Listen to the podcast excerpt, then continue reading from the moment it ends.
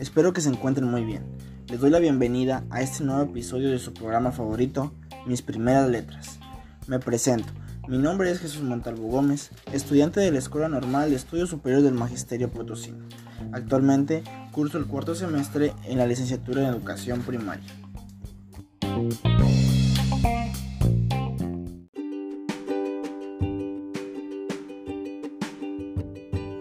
En este nuevo episodio hablaremos sobre la importancia del contexto en la alfabetización.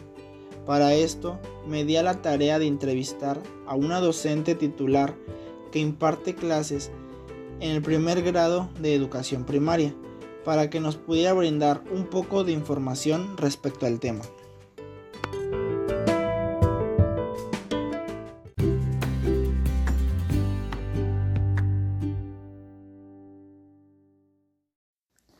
Comenzamos esta entrevista platicando con la maestra sobre la alfabetización. Sabemos que leer y el escribir son dos herramientas útiles y necesarias para todas las actividades del ser humano, ya que nos permiten poder desarrollarnos de mejor manera en nuestra vida cotidiana. Le pedí de favor a la maestra que nos diera su definición de leer y escribir. Ella nos respondió que leer es el proceso mediante el cual el alumno otorga un significado y concepto entre letras y el sonido de las letras, y que escribir es el proceso en el cual el alumno representa mediante letras y signos ideas, frases, palabras, oraciones, etc. Ahora continuamos hablando sobre la importancia del contexto en los procesos de escritura y lectura. El contexto es la agrupación de circunstancias específicas del lugar y tiempo. La maestra nos decía que el contexto es un factor importante en la adquisición de la lectoescritura del alumno, tomando como referencia su contexto familiar, ya que de esto depende de gran manera que haya portadores de textos y personas que lo encaminen al interés por leer y escribir.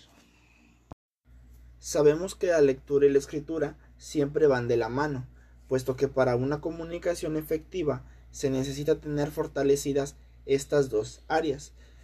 Le preguntamos a la maestra sobre la relación que existe entre la lengua oral y escrita en los procesos de alfabetización.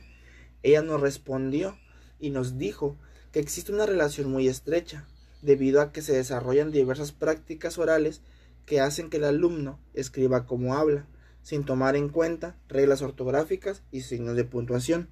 Ya que hemos estado hablando sobre el contexto y estas dos prácticas de leer y escribir, aprovechamos el momento para preguntarle a la maestra sobre qué implica leer y escribir en diferentes contextos. Ella nos comentó que implica comprender el entorno y apropiarse del lenguaje oral por el cual interactúan las personas.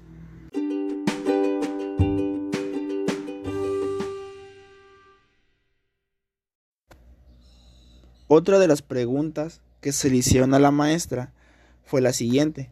¿Qué implica ser un escritor autónomo? Ella nos compartió que implica que el alumno sea capaz de experimentar y expresar por medio de la lengua escrita situaciones de su vida cotidiana o un tema específico por sí solo. Profundizando un poco más el tema, le preguntamos a la maestra sobre qué es un método de alfabetización.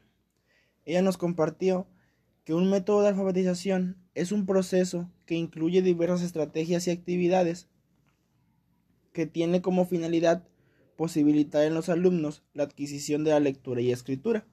De igual manera, hablábamos sobre los programas vigentes de español y qué proponen estos respecto al proceso de alfabetización inicial.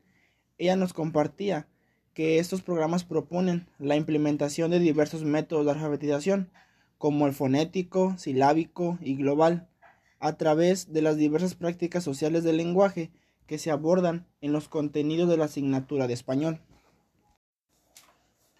Para finalizar con esa entrevista, platicamos con la maestra sobre el trabajo que se realiza hoy en día en esta nueva modalidad del trabajo a distancia eh, le preguntamos que cómo adquieren y desarrollan el proceso de adquisición de la lectoescritura sus alumnos y qué retos ha enfrentado.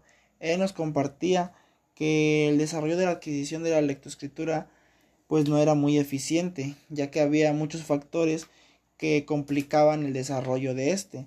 Y nos mencionaba algunos factores como pues, la familia, eh, falta de interés por parte tanto de los alumnos como de los papás, falta de material, falta de herramientas tecnológicas, entre otras muchas cosas más.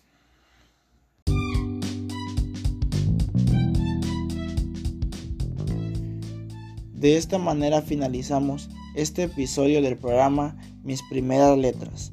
Me despido, soy Jesús Montalvo y nos vemos en el próximo.